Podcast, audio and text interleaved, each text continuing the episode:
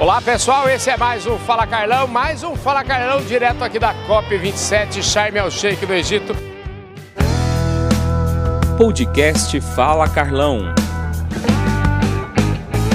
Vocês estão acompanhando a nossa cobertura total. Já estamos já no meio da segunda semana. Gente do céu, estou trabalhando uma barbaridade aqui, mas Deus tem ajudado muito. Só tem prateleira de cima aqui. O pessoal do Brasil vem em peso. Caso aqui agora do Antônio Carlos Costa, que eu conheci lá no COSAG, mas hoje ele tá, ele é o superintendente, um dos superintendentes lá da Fiesp, cuida de agronegócios, cuida de comércio exterior e cuida também de desenvolvimento sustentável eu não errei, eu vou pedir para você é, corrigir tudo que eu falei aqui e mandar bala, viu, Antônio Carlos? Carlão, obrigado. obrigado você, muito bacana essa oportunidade de estar falando contigo e é isso mesmo, você acertou, são essas três áreas e são três áreas que têm uma interação muito grande com tudo que está acontecendo aqui essa semana. Pois é. O pessoal lá do Brasil está acompanhando direto o nosso trabalho aqui. A turma está, ó. Eu quero agradecer aqui de público as dezenas de mensagens que eu tenho recebido. Recebi uma agora de manhã aqui do ministro Roberto Rodrigues dizendo que a gente tá, que ele está acompanhando todo o nosso trabalho lá e que tá,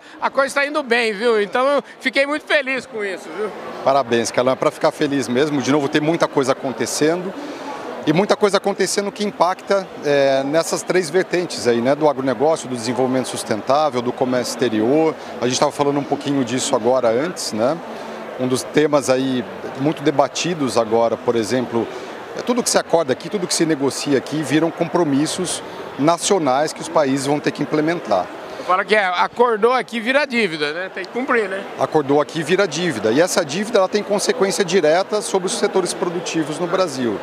É, seja a indústria, seja agronegócio como um todo, tanto do lado brasileiro quanto do lado dos nossos parceiros comerciais. Né? Então, um dos temas que hoje está sendo muito debatido aqui a nova lei de desmatamento da União Europeia, por exemplo. É uma lei polêmica, uma lei que atravessa, por exemplo, a legislação brasileira, quando ela impõe um desmatamento zero para o Brasil, né? não é só um desmatamento ilegal. É, isso traz consequência direta. A gente, nos nossos cálculos lá na Fiesp, 78% das nossas exportações para a União Europeia, do agronegócio, estão cobertas por essa nova normativa europeia. Tem alguma coisa no mesmo sentido sendo discutido no Congresso dos Estados Unidos, então, de novo, Carlão, são compromissos internacionais, é, traçados aqui muitas vezes no âmbito multilateral, com grandes metas, às vezes abstratas, e que nos países ali de origem viram metas concretas e que com potencial impacto é, nas relações de comércio entre as nações. Né? Agora, aqui está sendo chamada esta COP de a COP da implementação. Mas aí, conversando aqui nos corredores, enfim, com o pessoal que são os negociadores, a gente percebe que as coisas num ambiente multilateral como esse, elas andam a passinho de tartaruga, as coisas não andam bem.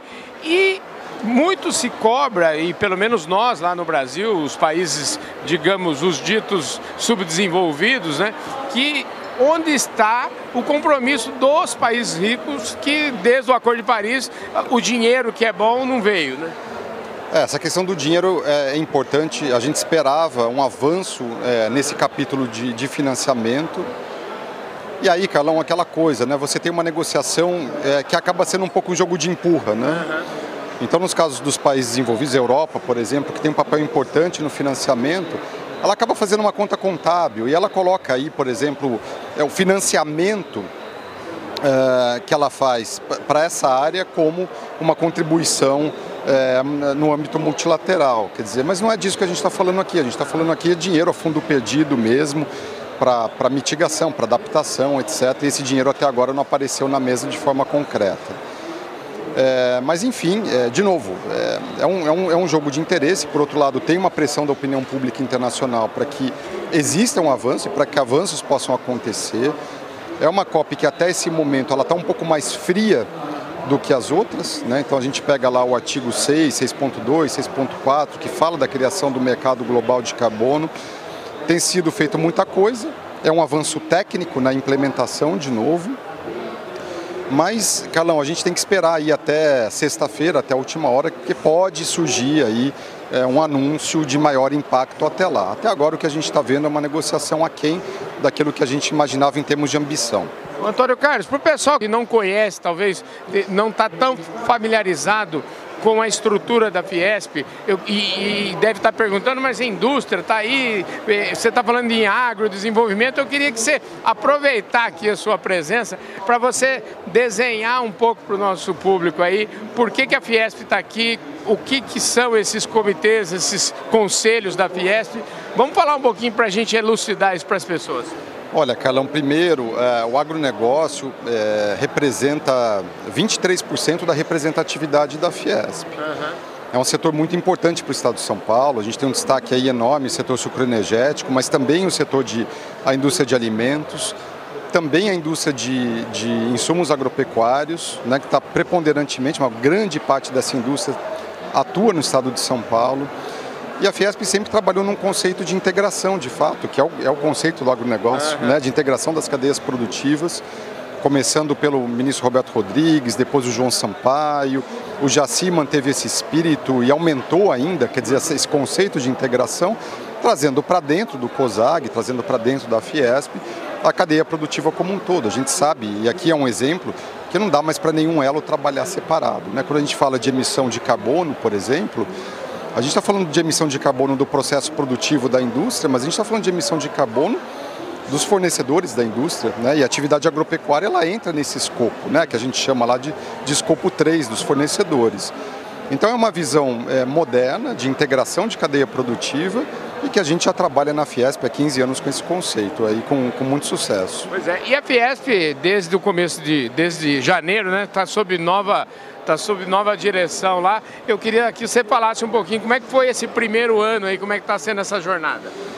Olha, Calão, é, o Josué sempre prestigiou a, a, área de agronegócio, né? E uma prova disso, o Jaci continua liderando é, o conselho do agronegócio, um conselho importante. Eu estava conversando aqui com a Grazi, estava conversando aqui com, com o Eduardo Bassos, quantos conselheiros do COSAG que estão aqui hoje. Então é um fórum muito prestigiado, um fórum muito representativo. Então, o Jaci continuou é, dando essa contribuição importante para a Fiesp, assim como o Roberto Bittencourt no departamento, enfim, as áreas de desenvolvimento sustentável, de comércio exterior. Entendo assim, a parte técnica da Fiesp é uma parte que é uma, é uma área que foi muito valorizada ao longo dos anos, né?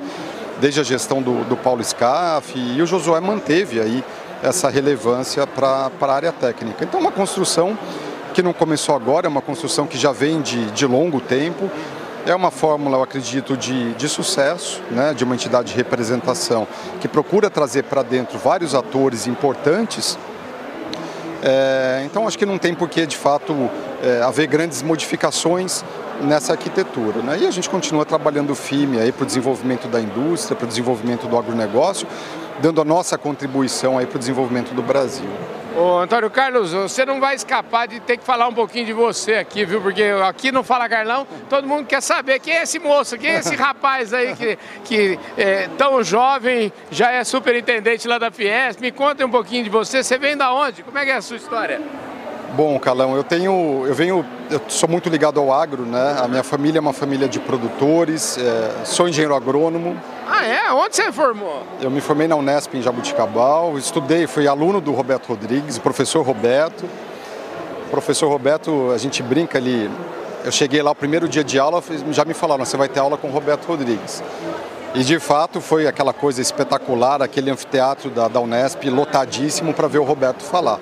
Então o Roberto me inspirou, fui estagiário dele, depois fui trabalhar com ele no Ministério da Agricultura, né, na área internacional, fui diretor da área internacional do Ministério da Agricultura, quando os acordos comerciais estavam a milhão, né, ALCA, Mercosul Europeia, a rodada Doha, toda a parte de administração do Mercosul, então foi uma agenda muito intensa. Uh, e depois fui para a Fiesp, é, enfim, onde eu estou até hoje, muito feliz, muito satisfeito de trabalhar numa entidade como essa. Olha só, você vê só, gente, eu hoje eu estou gravando aqui na COP a segunda entrevista do dia, é, é o segundo é, é, o segundo entrevistado do dia que estudou na Unesp de Jabuticabal. Eu acabei de conversar agora, gravei um programa com o, o Guilherme Coelho, que é presidente da Abra Frutas, e ele estudou lá em Jabuticabal também, rapaz. É, é muito legal isso aí. A Jabuticabal tem, tem, tem marcado presença aqui na COP. Somos vários aqui, é, né? né?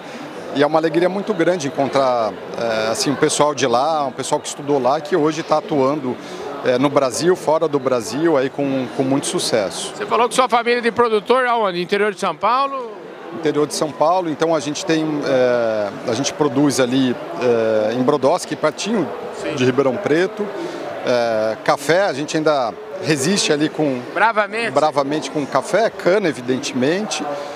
E agora estou com um projeto com a minha esposa, Cecília, que também é agrônoma, conheci lá na Unesp em Jabuticabal, a gente está junto há mais de 20 anos e produzindo abacate, é, abacate, ras para exportar para a União Europeia. Por isso que essa discussão toda ela é muito importante, porque ela pega desde a fruticultura até grãos, enfim, é uma, é uma discussão muito ampla aqui. Então tem uma, tem uma importância para o Brasil, tem uma importância para o brasileiro é, muito, muito central. Pois é, e eu estou com esse negócio fresquinho, né? Porque eu falei com o presidente da Abrafrutas e, e o mais legal é que nesse quesito das frutas a gente tem um, é, é, um caminho gigantesco pela frente, porque a gente ainda é bem pequenininho. É, segundo o presidente da Abrafrutas, nós somos o terceiro maior produtor, mas só o vigésimo sétimo exportador, né? É, Calão, a gente tem um caminho para frutas assim imenso, né? A integração comercial ela passa a ser muito importante para isso, é, ampliar nossa rede de acordos, fazer amarrações sanitárias e fitossanitárias que permitam o acesso, porque às vezes a gente, a gente tem barreiras. O, o, os produtos alimentares no mundo inteiro eles são muito protegidos, né? É um setor mais sensível, é um setor que emprega muito, em outros países também. Então, e, enfim, e o Brasil é muito competitivo, né? Então a barreira que a gente encontra tarifária ela é muito grande mas às vezes não é nem tarifária a questão, às vezes é uma negociação sanitária, uma negociação fitossanitária que permite o acesso do produto brasileiro, como a fruta, por exemplo, em mercados relevantes como a China, como os Estados Unidos, União Europeia, etc. Então eu acho que assim uma coisa importante aí, um novo governo vai começar, que se tenha atenção para essa rede de acordos, para que a gente possa avançar. Um deles aí, Mercosul União Europeia, que está tá, tá acordado, né? Falta agora, eh, enfim, a gente está nos nos últimos momentos aí de um ajuste, né? Tem uma talvez tenha uma side letter aí, uma, uma carta aí paralela do ponto de vista de sustentabilidade, mas acho que tudo isso são, são questões que a gente consegue transpor para que a gente possa efetivamente avançar em um acordo como esse. Mas esse é um dos potenciais que a gente tem de avanço. Antônio Carlos, você está confiante no Brasil? Eu estou sempre confiante no Brasil, Carlão é, não tem como não estar tá confiante no Brasil atuando no agronegócio. Né? O agronegócio tem sido e sempre foi um, um vetor importante de crescimento econômico, de atração de divisas para o país, de abertura de mercados, diversificação de mercados. Então, quando a gente fala de Brasil aqui, o pessoal fala de futebol, mas fala muito de agronegócio também. É, eu, eu, fiz essa pergunta até porque a gente sabe que, como o negócio vai muito bem, é, os governos costumam é, olhar e querer de repente mexer em algumas coisas, mexer no que está quieto, mexer no que está ganhando. É, Calão, é, eu acho que o que você está falando aí mais especificamente em relação à taxação. taxação de exportação, eu acho que assim, todos os exemplos que a gente teve em relação à taxação de exportação no mundo, eles foram muito mal sucedidos. Uhum. Então, se a gente pegar o caso da Argentina, por exemplo, lá na, no governo Kirchner em 2006, a Argentina começa uma política de retenções maior ali na carne bovina, porque a inflação de carne bovina estava explodindo. O que aconteceu ali, a Argentina naquela época era a terceira maior exportadora global de carne bovina. É, aí fecha um ciclo pecuário, quatro anos depois, a Argentina passa para 12 segundo. Foi um desastre. Foi um desastre. Quer o dizer... desastre continua lá, né? Se a gente olhar para eles, eu tive lá agora em junho, Exato. o desastre continua. Exato. E aí você desestrutura toda a cadeia produtiva, uhum. você gera ineficiência e o que acontece é aumento de preço uhum. e inflação de alimentos, né? Então eu, eu tenho certeza, Calão, que o bom senso vai prevalecer. Não acredito que o novo governo vá por esse caminho, porque a gente entende que, é, do ponto de vista da lógica econômica, isso não faz sentido. Então, certamente, o bom senso vai prevalecer, a gente está muito confiante em relação a isso. Maravilha, olha, é por isso que eu perguntei, eu queria ouvir a opinião dele. Eu, eu, eu fico, respiro aliviado, como muitos que estão assistindo devem estar respirando também. Querido, obrigado pela sua participação aqui, viu? Carlão, eu que agradeço a oportunidade, muito feliz em estar aqui com você e poder ter esse bate-papo informal contigo. Maravilha. É isso aí, gente. Esse foi mais um Fala Fala Carlão, direto aqui da COP27. Conversei com o Antônio Carlos Costa, que é superintendente da Fiesp. E, gente do céu, quero agradecer a Singenta que está comigo, agradecer Grupo Public, agradecer Plataforma Agro Revenda. Muito obrigado pelo apoio de todos vocês e a gente volta no nosso próximo programa. Valeu, gente. Fui!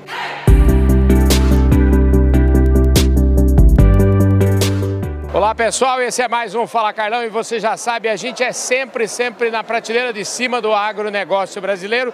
E aqui do meu lado agora eu tenho o Dr. Carlos Nobre, que é uma, uma referência em preservação ambiental, uma referência sobre estudos da Amazônia e vai dar uma palavrinha conosco.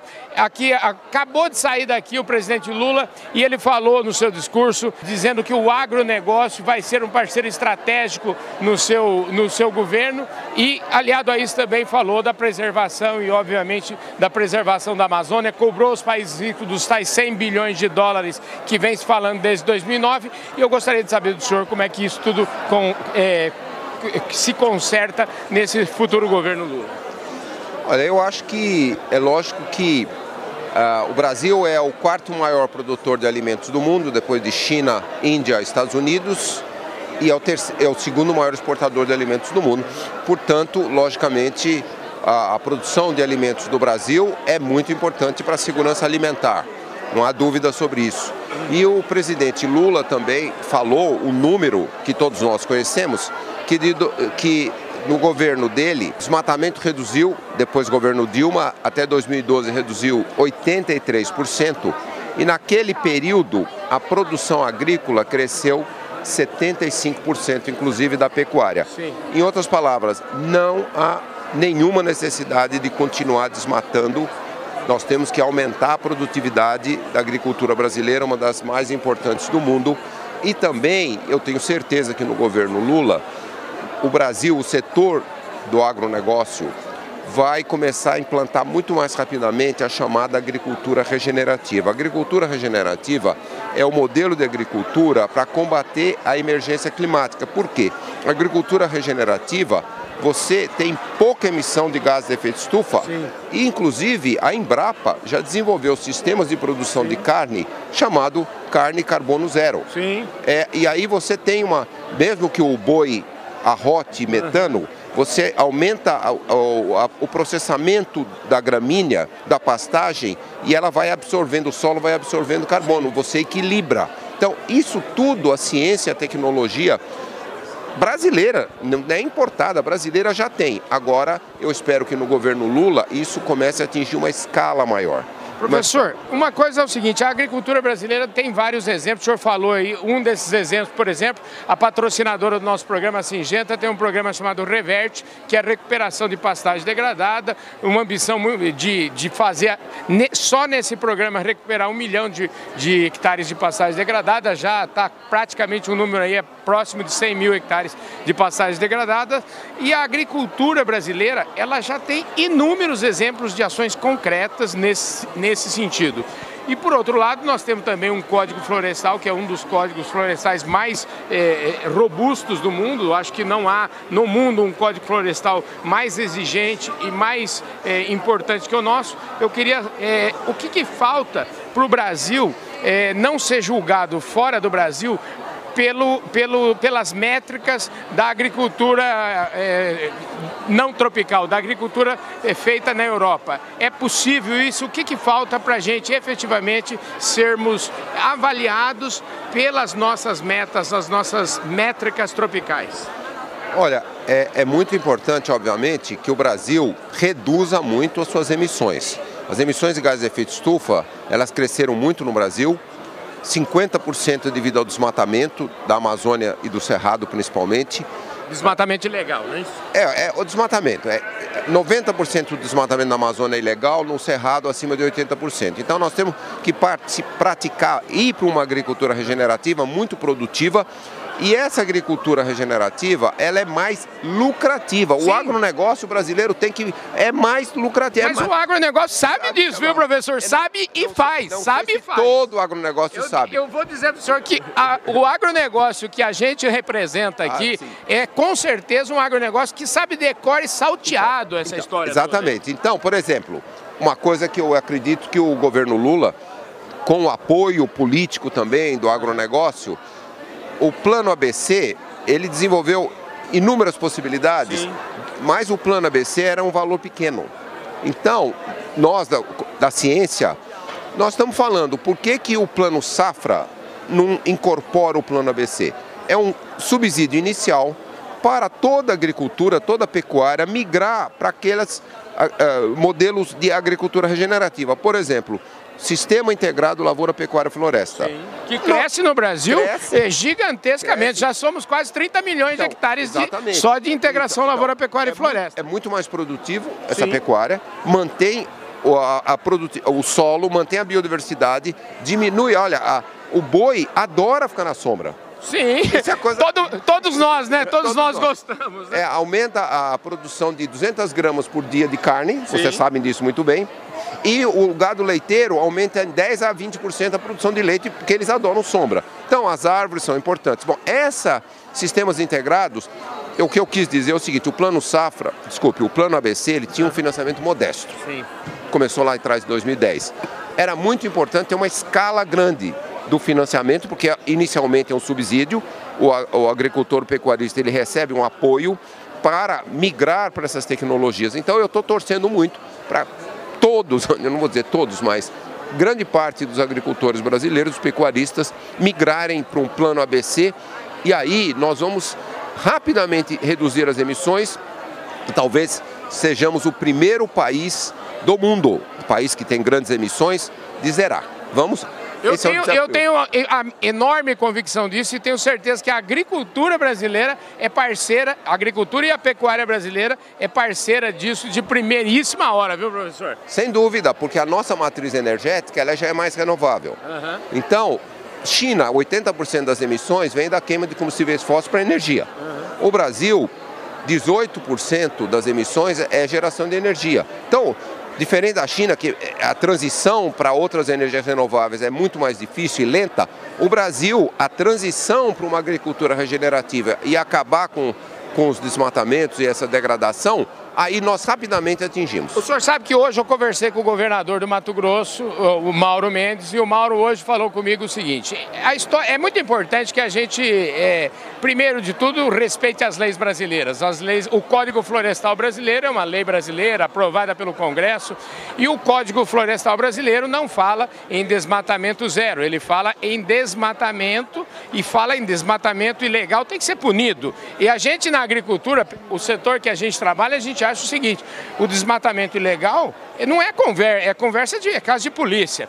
E aí eu perguntei até esses dias para um, um, consultor aqui, deu uma apertada, ele falou, faz de conta, você é o presidente da república, o que você faz para, o que, que faz para acabar com o desmatamento é, ilegal? E hoje o governador deu a seguinte sugestão que eu quero repetir aqui, eu vou, eu vou ficar rouco de tanto repetir essa história. O governador me disse o seguinte, Carlão, existe aí o código, se não me engano, é a lei 243, eu não sou muito bom com esses números, mas é uma lei que diz que se uma fazenda for pega com plantação de maconha, droga na fazenda, a fazenda é confiscada. Essa lei já existe, é só incluir se o cara for desmatamento ilegal, confisca a fazenda do cidadão e acaba com o problema. E ainda ele falou assim para mim, Carlão, quantos você ouviu, quantas fazendas foram confiscadas por isso? Praticamente zero, praticamente nenhuma, porque ficaria o quê? A opção, qual é a opção? É de é, ser confiscado. Então essa é uma sugestão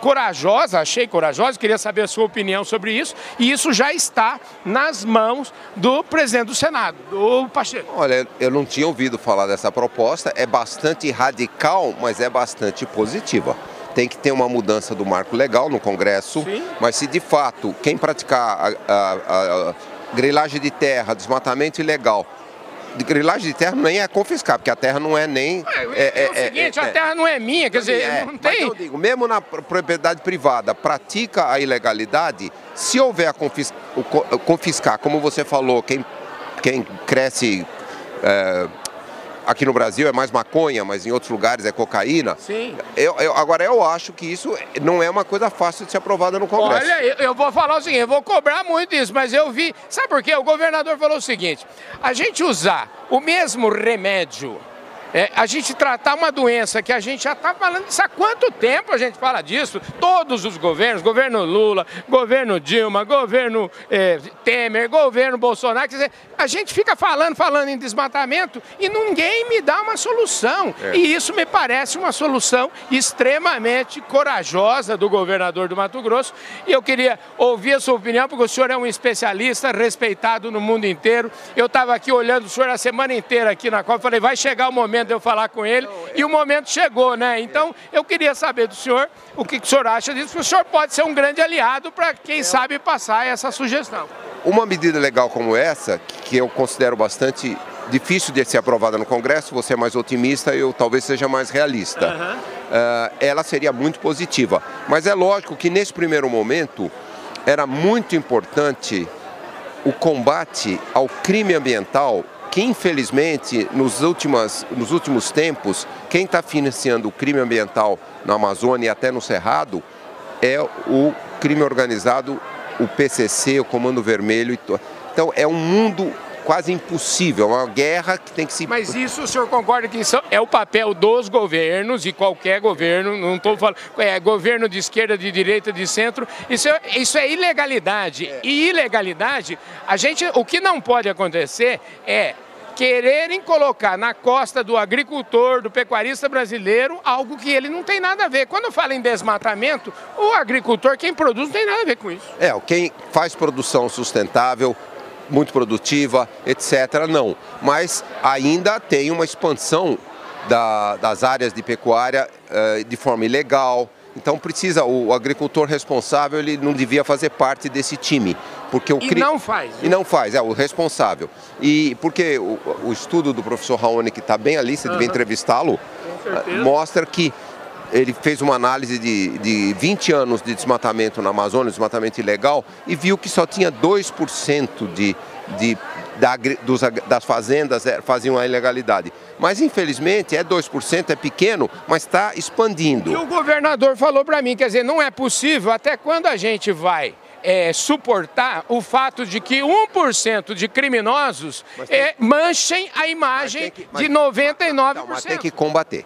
Com certeza. Claro, não, tem que combater, não, tem que ter cadeia para eles. Exatamente, tem que combater porque o Brasil está com desmatamento muito alto, uh, o desmatamento na Amazônia está muito alto, o desmatamento do Cerrado vem crescendo nos últimos anos, quase todos, como eu falei, Cerrado acima de 80% ilegal, na Amazônia acima de 90%. Uhum. É um, número, como o professor Raoni mostrou, pequeno, mas eles estão como se fosse uma guerra que eles precisam expandir o crime.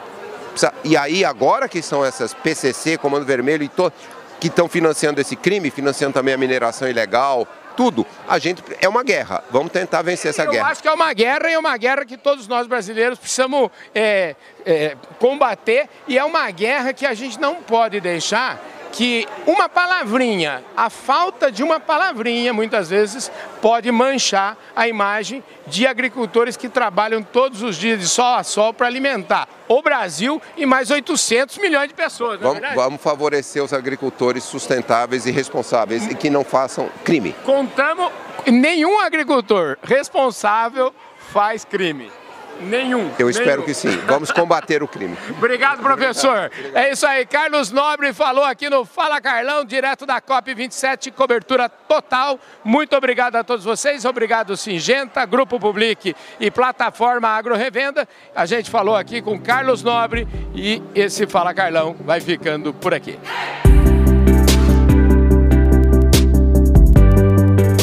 O que, que o senhor achou do discurso do presidente?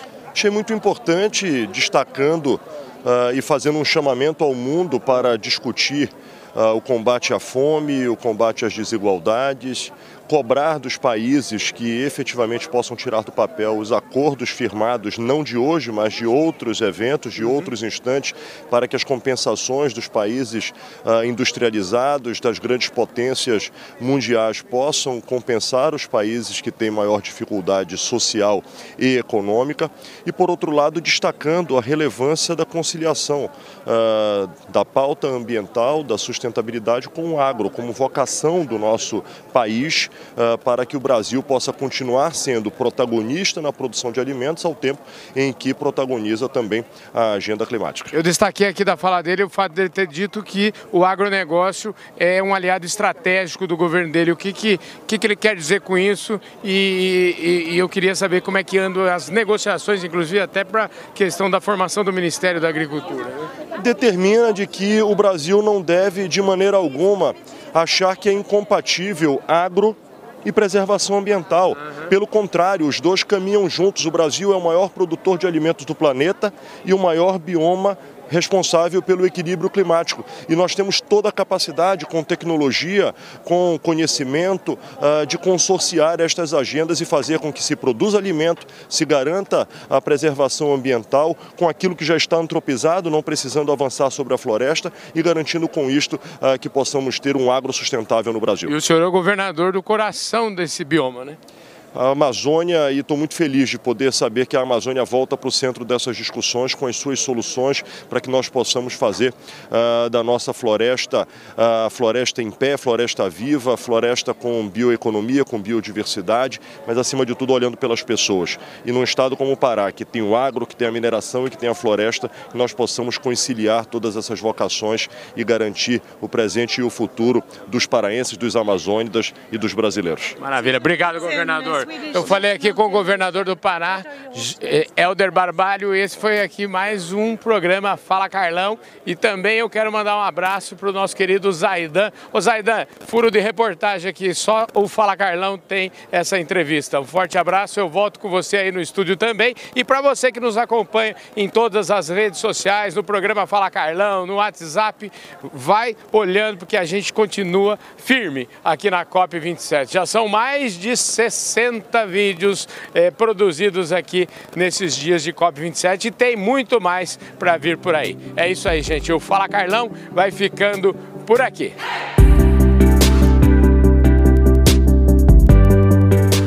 Olá pessoal, esse é mais um Fala Carlão e você já sabe, o Fala Carlão está na COP27 aqui em Sharm el Sheikh e o Fala Carlão é na prateleira de cima do agronegócio brasileiro. Quando a gente fala prateleira de cima do agronegócio, e se a gente for estender isso para um estado, por exemplo, aqui do meu lado está o governador Mauro Mendes, que é o governador do estado do Mato Grosso, que com certeza é o estado da prateleira de cima do agronegócio brasileiro. Governador, eu quero agradecer imensamente o seu tempo, sua presença aqui no nosso programa. Muito obrigado. Viu? Obrigado, Carlão. Obrigado pela oportunidade.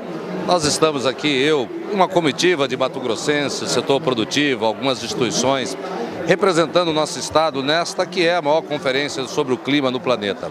Mas aqui nós estamos para reposicionar e passar um pouco mais da verdade sobre Mato Grosso e um pouco do Brasil, mas nós não podemos falar pelo Brasil. O, o, governador, eu sempre falo o seguinte, que a realidade, ela é a única verdade que existe, né? E lá no Mato Grosso, vocês têm uma realidade que é uma realidade que dá orgulho para o Brasil, o que vocês estão fazendo lá em termos de produção e em termos de defesa do meio ambiente, combinando as duas coisas. Calão, eu tenho batido no peito aqui, feito um desafio ao mundo. Uhum. Me mostre alguma região do planeta, algum estado subnacional, entre os maiores países produtores de alimento, quem produz tanto alimento como nós produzimos em Mato Grosso e preserva 62% do seu território. Não existe. Então o mundo precisa conhecer isso e respeitar isso, porque as duas coisas mais importantes hoje para o planeta é a segurança alimentar e a segurança climática. E nós temos as duas coisas. Eu até falei ontem, eu arrisquei, falei com a Maureen, essa, essa entrevista já está publicada aqui. Eu falei, Maureen, vamos, vamos fazer o seguinte, nós temos que levar uma cópia para o Brasil. Na verdade, a gente fica discutindo isso aqui muito longe da nossa realidade. Que tal se a gente combinasse com o mundo inteiro e levasse uma COP, que pode ser em 2024, 25, 26, enfim, uma COP lá no seu estado, seria ótimo, né? Carlão, tem muita gente que fala do Brasil, fala de Mato Grosso, fala da Amazônia, sem nunca ter pisado o pé lá. Pois é. Recebe algumas imagens, alguns vídeos, algumas ONGs maldosas uhum. e contratadas por interesses econômicos falam mal do Brasil. Nós temos lá grandes exemplos para ser mostrado, tem aqui dos índios parecis, que é uma etnia que trabalha, produz e com o seu trabalho, com a sua produção, está mantendo a sua cultura, está preservando mais de um milhão de hectares, usando apenas né, 19 mil hectares. Então nós temos grandes exemplos verdadeiramente de sustentabilidade, aquilo que o mundo fala Mato Grosso faz. Olha, tem uma polêmica e tem um assunto que eu acho que é um assunto que a gente precisa tocar nele. Porque eh, a gente escuta, e de vez em quando a gente escuta umas frases, elas são ditas, parece que são ditas de maneira eh, até inocentes, mas na verdade no fundo, no fundo escolhe, é, esconde um desserviço ao Brasil. Uma delas é a história de falar de desmatamento zero. Porque o Brasil tem uma lei, tem um código florestal, uma coisa é desmatamento zero, outra coisa é desmatamento ilegal zero, né, governador? Carlão, nós temos no Brasil a lei ambiental para proteger o meio ambiente mais restritiva do mundo. Então, esse é o primeiro ponto. Mas nós temos que reconhecer que existe uma pequena parcela de brasileiros, menos de 1%, que insiste em fazer o chamado desmatamento ilegal. Ou seja, ele está desmatando ou irregularmente ou fora daquilo que a lei permite fazer. Então nós temos que preservar na Amazônia 80% e manter a utilização da terra em apenas 20%. Mas o desmatamento ilegal é muito ruim né, para a nossa imagem, Sim. é ruim para o meio ambiente, é ruim para a nossa economia, é ruim para as exportações do agronegócio brasileiro. Então, isso é praticado por menos de 1%. E a consequência disso, o dano disso, é colhido por mais de 99%. Então, nós, eu estou defendendo isso agora, Carlão, que nós tenhamos uma lei mais dura. Pois é, governador, o senhor sabe o seguinte, eu falando aqui com um consultor aqui, que essa entrevista está no ar também, eu apertei, eu falei assim, afinal de contas, se é ilegal, escuta, como é que a gente faz para acabar com o ilegal? O senhor tem uma ideia sobre isso? Cara, a, a, ideia que eu apresentei para o presidente do Senado e alguns senadores é dar o mesmo tratamento que já existe na Constituição brasileira, no artigo 243, que lá define o seguinte: se você plantar maconha ou produzir cocaína né, numa propriedade rural, você perde essa propriedade. Se você pego, você perde essa propriedade. É feito o confisco e depois é feito o perdimento num processo judicial. Então a mesma coisa eu estou defendendo para o desmatamento ilegal. Porque se é legal, gente, tem que parar com isso. É, eu falo assim, se é legal, não é aqui que nós vamos discutir, aí, isso é caso de polícia, né? Gente? E aí, Carlão, dá as mesmas soluções, ah, multa, não sei o quê, aí o cara não paga a multa, aí recorre, e a imagem do Brasil, a imagem dos brasileiros, o nosso agronegócio. Então nós estaríamos privilegiando menos de 1% uhum. e ferrando com mais de 99%. Nós temos que fazer o seguinte, vamos ferrar com esse menos de 1%, mas vamos ferrar se for uma opção dele. Porque ao aprovar uma mudança constitucional, e é preciso fazer uma mudança constitucional, todo mundo vai saber disso. Eu pergunto a você, Carlão, depois que mudou a Constituição e foi decretado o perdimento, o confisco da terra que estiver produzindo cocaína ou maconha, Quantas nós prendemos no Brasil? Pois é. Quase nada, quase nenhuma. Por quê? Porque as pessoas passaram a ter medo dessa pena. Então nós temos que ter lei mais inteligente no Brasil. Não lei que faz de conta que é para cumprir, que não é para cumprir, se não cumprir, fica por isso mesmo. Vamos fazer uma lei dura e nós vamos acabar de vez no país com essa história do desmatamento ilegal e aí nós vamos ter moral para chegar para o mundo e dizer, olha, nós temos a lei, melhor lei do mundo e cumprimos a nossa lei. Isso vai trazer ganhos para a economia brasileira, para o meio ambiente do nosso país. Todos nós vamos ganhar. E que alguns que não querem cumprir, só esses alguns, menos de 1%, se quiserem, escolha deles, poderão perder. Pois é, gente, o, o, o governador, o senhor está sendo absolutamente contundente. E eu queria aproveitar esse gancho que o senhor falou aqui e falar de. Esta está sendo chamada a COP da implementação. Quando a gente fala em implementação, a gente fala assim, vamos tirar as coisas do papel. Hum. Exemplos, né? Como é que o Mato Grosso, quais são os exemplos de implementação, ou de projetos que o Mato Grosso tem para oferecer? Eu conheço, mas o mundo precisa conhecer. Olha, Carlão, nós temos muitos exemplos. Do meu lado aqui está um aqui, ó, tá aqui os povos parecidos, uhum. que é um exemplo de povos originários que são tão defendidos no mundo inteiro. Uhum. Fala da sustentabilidade, fala que eles têm o direito à vida, a ter qualidade de vida, mas muito pouco é feito. Tem ONG lá no Brasil que fica querendo que o índio seja pobre o resto da vida, para eles ficarem aqui no exterior, Sim. aprisionados pela pobreza e pela miséria para eles ficar aqui no exterior, captando um dinheirinho, aí ele capta 100 E aí chega 10 para o índio e 99 fica na burocracia, para os diretores, para as passagens, para as viagens, para os encontros, e só chega 10 desses 100 que é captado aqui. Então, nós temos muito exemplo, estou citando esse, mas nós temos exemplos lá na agricultura familiar, nós temos exemplo nas APPs, nas matas ciliares, nas áreas que estão preservadas, nos nossos parques. Então eu digo, Mato Grosso é o melhor exemplo, já tem gente dizendo isso no mundo inteiro. Uhum. Né? Colisão Lift, Net Kaomi, que é um dos é, especialistas nessa área ambiental do mundo, ele falou um dia num encontro internacional que Mato Grosso é um dos melhores exemplos para ser conhecido e ser divulgado como exemplo de economia sustentável que produz alimentos e respeita o meio ambiente. Para a gente fechar aqui, o senhor acabou de ser reeleito. E eu queria saber quais foram os motivos pelos quais a população do Mato Grosso disse sim ao seu trabalho dos quatro primeiros anos, que está encerrando agora. Olha, Carlão, eu recebi quase 70% dos votos dos eleitores mato-grossenses. Primeiro agradeço, fico muito feliz. E acredito, né, não posso aqui interpretar o sentimento de cada um, uhum. mas no final do dia, o que um governador que está na reeleição, ou um prefeito, ou um presidente, é o quanto ele entregou é o quanto ele realmente entregou de obras, de ações, de mudanças, de transformações, é se ele aplicou corretamente o dinheiro, se ele pagou em dia os seus fornecedores, se ele fez obras em escolas, em hospitais, em asfalto, é o quanto você entrega para a sua sociedade.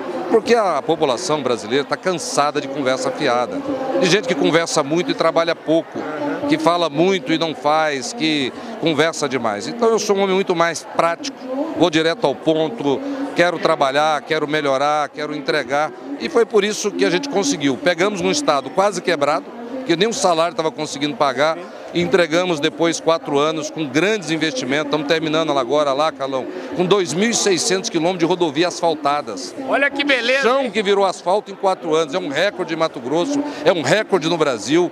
E eu fico feliz porque é o dinheiro dos nossos produtores, é o dinheiro da população que está sendo corretamente aplicado. E a população percebe isso e reconhece isso. Então, eu acho que talvez por todo esse conjunto de fatores que nós tivemos e agradeço a cada um dos mato-grossenses que nos prestigiaram com o seu voto. Deixa eu te perguntar uma última coisa aqui, o pessoal que não perde nenhum Fala Carlão e o Fala Carlão é nacional e eu gostaria que as pessoas, eles devem estar perguntando, o Fala, o Fala Carlão sempre pergunta e sempre diz o seguinte, ninguém nasce governador todo mundo tem uma historinha. E eu queria que o senhor rapidamente contasse um pouquinho da sua. Quem é o Mauro Mendes? De onde veio? Mauro Mendes nasceu em Goiás, ali na cidade de Anápolis. Trabalhei até os 16 anos na roça, na enxada. Olha que beleza. Não era nem na agricultura familiar, Carlão. Era ali na roça, Sim. família de nove filhos, mãe analfabeta, pai com quinto ano primário. E graças a Deus tive a oportunidade de estudar. Fui para Mato Grosso com 16 anos, fiz faculdade de engenharia elétrica, me formei. Comecei a minha vida profissional por lá, trabalhei durante muitos anos, me tornei, comecei como um microempresário, fui crescendo, fui crescendo, construí a minha trajetória profissional, depois fui militar no movimento sindical, no movimento associativista, fui presidente da Federação das Indústrias, e aí eu ficava de fora, Carlão, como muitos brasileiros ficavam, só criticando. Uhum. Metendo pau nos políticos, esculhambando, falando da mal política, metendo pau nos políticos. Um dia eu falei, você quer saber de uma coisa? Eu não vou passar minha vida inteira só falando mal. Só reclamando. Vou me apresentar e vou tentar fazer. Fui candidato a prefeito a primeira vez, perdi em 2008. Falei, ah, perdi uma, vou arriscar a segunda. Fui candidato a governador em 2010, perdi de novo. Aí, Carlão, teve um dia que eu Conversei com a minha mulher em 2012, querendo ser candidato de novo. Você tem que saber que tem que ter a mulher, tem que deixar. Se a mulher deixar, não adianta. O primeiro voto que você tem que ganhar é da esposa. Aí, conversando com ela, ela falou assim: Mas meu amor, você já perdeu duas. Vai ser candidato de novo. Eu falei para ela: Então vamos fazer um acordo. Vamos fazer um acordo. Vou ser candidato pela terceira vez. Eu juro por Deus e para você que se eu perder essa eleição, 2012, eu só vou ser candidato mais três vezes. Ela falou, ah, esse senhor não vai desistir não. Mas aí ganhei para prefeito de Cuiabá em 2012, fui prefeito num mandato só, não quis ir para a reeleição, estava com 80% de aprovação, fizemos um bom mandato. E aí voltei para casa, fui trabalhar nas minhas empresas, nos meus negócios, mas aí quis Deus, quis o destino que em 2018 eu me candidatasse ao governo, enfrentei um governador na reeleição, um senador, ganhei deles em primeiro turno, peguei um estado, um estado com muita dificuldade, né? o estado estava 13 terceiro atrasou, o salário não tinha sido pago de dezembro né, de 2018 e nós pegamos o Estado numa situação muito ruim, tomamos as medidas certas, buscamos o equilíbrio fiscal, que nada mais é gastar menos do que arrecada e fazer sobrar dinheiro para investimento. É uma liçãozinha de casa que a minha mãe sabia de cor, né? É isso aí, você não pode gastar mais do que você ganha, cara. Na sua casa, se você fizer isso, você vai se ferrar. Uhum. Vai dar mal, vai, vai, o cartão vai estourar, o banco vai estourar, ninguém vai te prestar dinheiro. Então isso vale para uma casa, para uma família, para uma empresa e vale para um governo, vale para um país. Maravilha. Governador, muito obrigado pela sua presença aqui, adorei a conversa e vamos ver se a gente conversa mais. O senhor precisa vir mais no Fala Carlão, adorei, viu? Foi um prazer estar com você aqui na COP e, obviamente, um prazer estar nesse momento sendo visto aí por milhares, milhões de brasileiros. Um grande abraço a todos vocês. É isso aí, gente. Fala Carlão, mais prateleira de cima, impossível. A gente vai ficando por aqui. COP27, Sharm el Sheikh. Falei aqui com Mauro Mendes, governador do estado do Mato Grosso.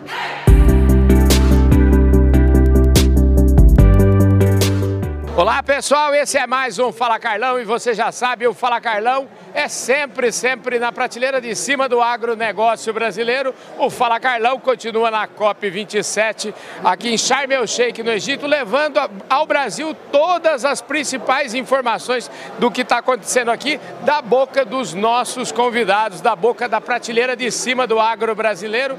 E aqui do meu lado agora, Olha, mais prateleira de cima é impossível. Eu quero aproveitar e mandar um abraço pro meu querido amigo Abelardo Lupion, Beca, que eu conheço há mais de 30 anos. E tem um ditado que diz que a fruta nunca, jamais cai longe do pé. E é exatamente o que aconteceu, porque aqui do meu lado está o Pedro Lupion, deputado federal que vai começar agora em janeiro o seu segundo mandato e que assume em fevereiro a frente parlamentar da agropecuária. Exclusivo aqui no Fala Carlão, melhor impossível. Pedro, obrigado pela sua presença aqui, viu?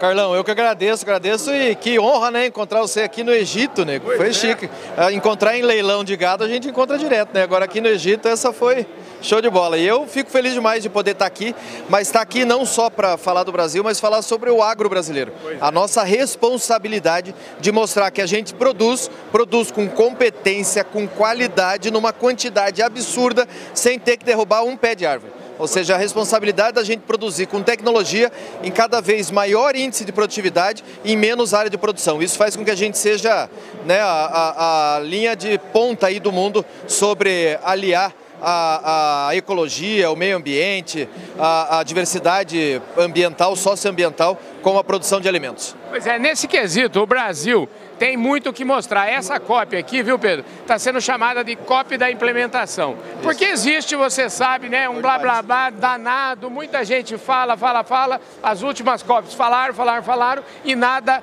tem acontecido. Mas parece que dessa vez o trem vai. Você acha que vai mesmo, não? Se partir do princípio que a gente estava falando em alguns milhares de bilhões e agora já se fala para 2030 em um trilhão, é pesado, né? Eu acho difícil. A minha preocupação não é nem se consegue implementar ou não consegue implementar. A minha, implementação, a minha preocupação é atrás de quem que vão.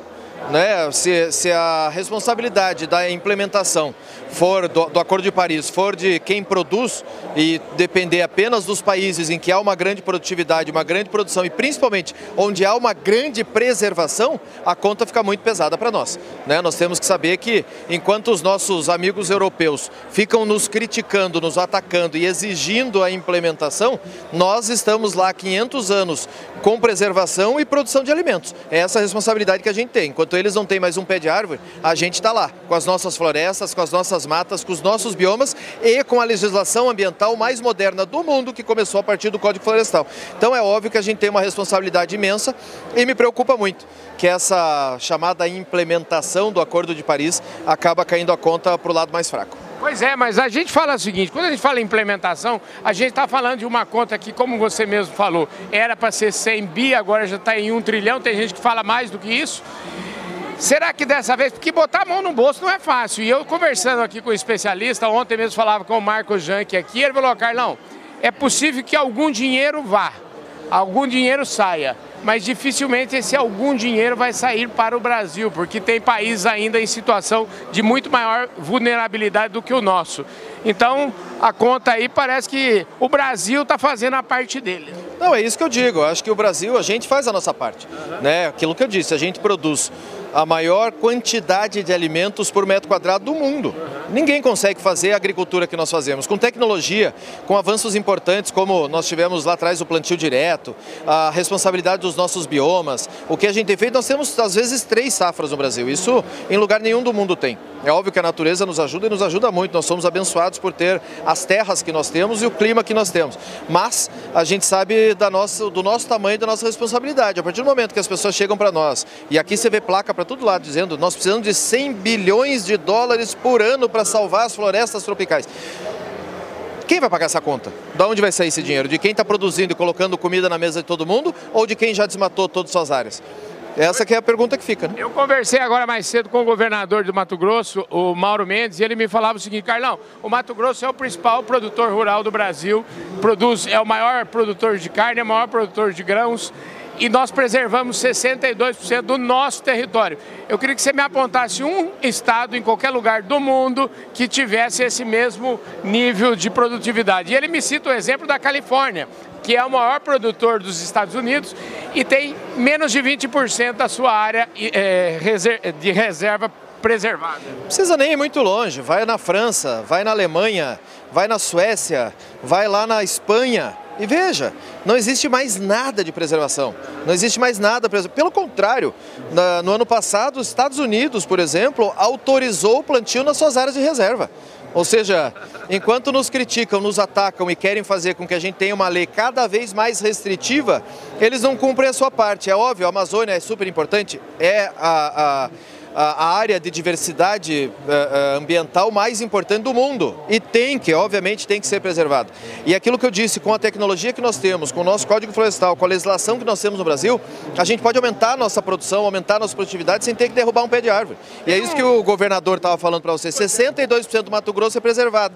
É óbvio que não é ali que tem que pagar a conta, né? Com certeza. E, e, e, tem um detalhe que cai, é, uma coisa que pega cada vez mais é, forte no Brasil, que é a história do desmatamento ilegal. O desmatamento ilegal zero, ontem eu fiz uma pergunta, ontem eu dei uma apertada aqui num consultor e falei o seguinte, cara, a partir de 1 de janeiro, faz de conta que você é o presidente da República, como é que faz para acabar com o desmatamento ilegal? Se é isso que tanto nos criticam e acaba a imagem do Brasil fica é, com uma cicatriz profunda com isso. Como acabar com isso? O governador de Mato Grosso, mesmo Mauro Mendes, me falou hoje o seguinte, que ele entregou ao presidente do Senado, ao, ao Pacheco, que estava aqui ontem, uma ideia de, de usar uma coisa que já tem no, no Código Penal brasileiro, que é o seguinte, uma fazenda que planta maconha ou que planta é, ou que tem alguma, alguma droga, se for encontrada, é, na hora confiscada, o dono da fazenda perde a propriedade da terra. Falou, vamos fazer isso, acaba com o assunto, queria saber a sua opinião. Bom, primeiro, é, é, eu acho assim, importante essa questão de desmatamento ilegal zero. Eu acho que do jeito que nós temos, a tecnologia que nós temos hoje de produção, a gente não precisa desmatar mais nada. Ponto. Então, assim, a Frente Parlamentar Agropecuária defende que desmatamento ilegal, não. Nós temos condições de fazer manejo, nós temos condições de, de, de trabalhar com manejo nas nossas áreas para a gente ter produtividade cada vez maior. Agora, essa ideia é muito boa. Se você for pegar uma, uma propriedade rural em atividade ilegal, ela pode virar área de reserva ambiental interessante. Eu acho, eu achei a ideia fantástica. E, e assim, aí ele me falou com. Ele falou, depois que foi feita essa lei, adivinha quantas fazendas foi pego desse jeito? Zero, zero. Praticamente zero. É isso aí. Porque, acaba. na verdade, é uma escolha do produtor. Se ele quiser ficar fora da lei, ele vai correr o risco da lei pegá-lo fortemente. Eu adorei essa ideia e agora o Fala Carlão adotou essa ideia. Nós vamos levar essa ideia e, e vamos cobrar. lá para Colômbia, e, Bolívia, e, Peru. E vamos, e vamos cobrar do Pacheco que aprove essa ideia para a gente realmente mudar. Senão a gente não muda a página. A gente vem aqui ficar falando, a gente não sai do corner. A gente está sempre na, na, vamos dizer assim, na, nas cordas. Sabe que é importante ressaltar que no nosso governo agora, governo Bolsonaro, a ministra Tereza Cristina esteve em mais de 100 países uhum. e abriu mais de 80 novos mercados para os produtos brasileiros. Porque a gente tinha ainda um preconceito gigantesco, dizendo assim, ah, não posso comprar produto do Brasil porque tem desmatamento, porque tem uh, veneno, porque não, não respeita os rios, porque não resolve o problema ambiental. Pelo contrário, a gente consegue fazer, eu já disse isso várias vezes aqui, a gente consegue produzir com, com muita responsabilidade ambiental e colocar os nossos produtos mundo afora. Isso tudo porque a gente está sempre no corner, está sempre se defendendo. Em vez de sermos proativos, a gente está sempre na defensiva. E é um dos motivos de eu e outros colegas, como o Sérgio, que é o presidente da nossa frente parlamentar, estarmos aqui no Egito, junto com você aqui, para defender o que é a produção responsável que nós temos no Brasil, porque eu garanto e desafio qualquer país que está com pavilhão aqui, com stand aqui, me mostra uma área com produtividade igual a nossa, que vocês usem mais, menos veneno que a gente, ou principalmente, que vocês consigam preservar o ambiente do jeito que a gente preserva. Não existe. Pois é, não existe. O, o meu amigo Caio Penido, que é do, do IMAC lá do Mato Grosso, ontem, numa conversa comigo aqui no Fala Carlão, falou, gente, o Brasil é de longe. É, é, qual é o sinal de riqueza hoje? Não é? Ter floresta é sinal de riqueza? O Brasil é, o, é a potência mundial. Né? Não, até porque a gente começa agora com esses mercados de carbono, uhum. que é um tema que está super em voga, e todo mundo está falando sobre isso aqui. Imagine o que nós temos, é que nem criptomoeda, que, a, que, a, que os asiáticos estavam cheios, agora é com a gente. Nós temos carbono, carbono de verdade para vender para o mundo inteiro e para poder financiar o nosso país, financiar a nossa produção. Infelizmente, o projeto que venceu as eleições não é o que eu apoiava, que eu acredito e que daria condições para esse trabalho. Espero que o próximo presidente tenha a responsabilidade de saber explorar bem isso, respeitando os produtores rurais. Já que você tocou nesse assunto, eu queria saber de você já como é que, como é, que é o posicionamento, o que, que você está achando que vem por aí, o que, que está no plano desse governo e como é que vocês estão se preparando na frente parlamentar para fazer frente a isso? Bom, primeiro ressaltar o seguinte, a frente parlamentar é composta de parlamentares, nós somos mais de 300. Então cada um tem a sua opinião, o seu posicionamento político. Eu, particularmente, sou de oposição ao presidente que ganhou a eleição e vou continuar sendo de oposição, sou oposição ao PT, sempre fui a vida inteira. Agora, a nossa responsabilidade na frente parlamentar é fazer com que o nosso produtor rural e a produção agrícola brasileira seja respeitada. Respeitada em que sentido? Respeitada tendo por parte do governo o apoio necessário. Nós nunca tivemos um governo que apoiou e trabalhou tanto pelo produtor rural como o governo Bolsonaro. E eu falo isso com toda tranquilidade, porque eu estava dentro do governo, eu convivi com o governo, conheço a ministra Tereza, o ministro Joaquim, o ministro Salles, todos aqueles que trabalharam por nós e nos ajudaram. E nós, a nossa pauta avançou muito.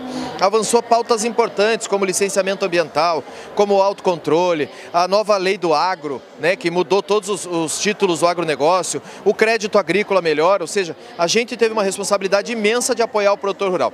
Aí quando eu vejo um plano de governo que trata de voltar ao Ministério de, de, de de Assuntos Agrários. Desenvolvimento.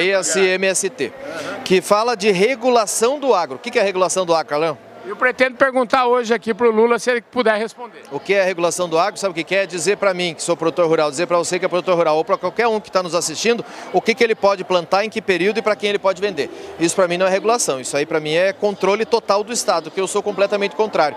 Então a nossa função como frente parlamentar vai ser aplaudir quando estiver certo, agradecer quando for positivo e criticar e fazer oposição quanto necessário. A nossa responsabilidade como frente parlamentar, como bancada ruralista, é representar o produtor rural brasileiro. E é isso que a gente vai fazer no Congresso Nacional.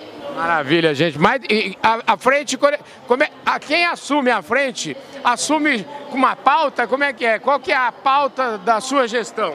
Não, mas eu acho que a gente tem pautas prioritárias que estão tramitando. Uh, licenciamento ambiental é muito importante. A nova lei do alimento mais seguro que a gente conseguir melhorar o sistema de credenciamento de, de defensivos agrícolas para que a gente consiga ter moléculas mais modernas que deixam menos resíduo e que facilitam a nossa produção. Existem casos no Brasil que a Argentina, por exemplo, é, defensivos do, do, trigo, um pesticida do trigo. Uh, a Argentina já está usando há 10, 15 anos esse defensivo, a gente não conseguiu a licença dele no Brasil ainda. Quando consegue a licença, ele já está obsoleto.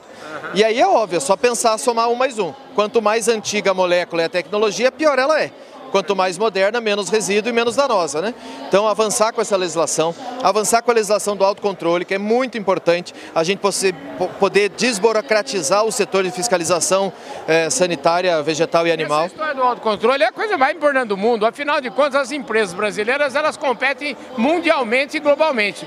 Elas é que têm que ser responsáveis pelos produtos que elas fazem, né? Aí, ó, vou contar um exemplo para você. Eu fui relator na Câmara, nós aprovamos na Câmara o autocontrole. Está no Senado, está parado no Senado. Aliás, cobra do Pacheco lá. O que está acontecendo é o seguinte: eu tive um caso de um grande frigorífico, um grande de porco, lá no Paraná, das cooperativas, que abate mais ou menos 3.500 suínos por dia. Colocaram uma nova linha de produção para abater 7 mil. O fiscal do agropecuário resolveu tirar férias um mês, ficaram um mês sem produção no frigorífico. Quem que paga essa conta, gente? Não tem cabimento isso. Burocracia, é burocracia. Isso que tem que acabar, tem que modernizar o sistema, por isso que está lá o autocontrole. Então, assim, são muitos temas, muitos temas que a gente está trabalhando para conseguir fazer com que o nosso produtor tenha tranquilidade. Além, obviamente, dos sócios ocultos todos do sistema.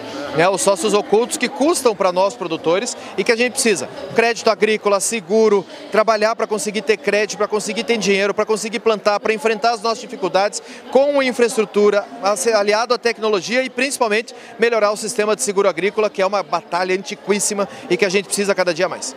Olha, Pedro, deixa eu te falar, eu, eu acho que a partir de fevereiro vou ter uma agenda em Brasília. Eu quero, eu quero passar uma semana com você lá Bora. em Brasília para você me explicar como é que funciona tudo lá, viu? Pegar um papelzinho, eu garanto para você que você vai pegar um papel de caderno universitário, você vai anotar frente e verso e vai faltar a folha dos problemas que a gente tem que enfrentar. Mas é preciso ter ajuda, apoio e é por isso que comunicadores como você, responsáveis, que fazem com que os nossos produtores rurais estejam bem informados no dia a dia, facilitam o nosso trabalho. Deixa eu te perguntar uma coisa aqui, já que eu te apresentei falando que a fruta nunca cai longe do pé, eu hoje comecei um Fala Carlão já com chutando no pescoço, já falando. Agora vamos falar um pouquinho de você, me conta um pouquinho. É, o Beca, quando você falou que queria ser político, ele falou o que pra você? Hein? Vai estudar, vai se preparar, você não vai ser político por ser filho. E aí eu fiz, me formei, fui fazer duas pós-graduações nos Estados Unidos, fiz mestrado na Espanha. Aí quando eu entreguei um monte de currículo pro velho, ele falou, agora você pode ser candidato. Aí fui deputado estadual do meu estado, do Paraná, por duas vezes, sendo inclusive líder do governo lá na Assembleia Legislativa e já no primeiro mandato como deputado federal, vice-líder do governo desde o primeiro dia, vice-presidente da Comissão de Agricultura, relator de pautas importantes como a lei do agro, né, e também agora na frente parlamentar das cooperativas e na coordenação política de toda a bancada ruralista. Isso me deu um, uma bagagem importante para já no ano que vem assumir aí a frente da nossa bancada. Maravilha, gente. É por isso que eu acho que o Brasil vai dar certo demais da conta. O Brasil vai ser uma potência por causa desse povo aqui, entendeu? Eu conheci esse menino, tinha 5 anos de idade. Olha só o que virou. Obrigado, viu, querido? Obrigado, Carlão. Obrigado a todos vocês. Um grande abraço a todos os produtores do Brasil. É isso aí, gente. Falei aqui com o Pedro Lupion, que é deputado federal, filho do meu amigo Beca, do Abelardo Lupion, que foi deputado quantas legislaturas, hein? Pai foi seis mandatos e agora que ele tá feliz lá no Nelore Beca, só cuidando dos Nelore dele. Pois é, Tranquilão. Eu, eu ia falar, agora ele só mexe com aquele Nelore que veio da Índia. Da né? Índia, nova importação. Quem quiser conhecer material genético top de qualidade, Santo Antônio da Platina, Nortão do Paraná. Pois é, rapaz, é isso aí, gente. É gente do campo, é gente que sustenta o Brasil. Esse é o agronegócio brasileiro. Pedro Lupion falou aqui no Fala Carlão, direto da COP27, Sharm el Sheikh, Egito. Muito obrigado, quero agradecer Singenta, Grupo Public e Plataforma Agro Revenda pelo apoio que nos deram para estar aqui cobrindo para vocês do Brasil tudo o que está acontecendo de relevante aqui na COP27. Muito obrigado, um forte abraço e a gente se vê no nosso próximo programa.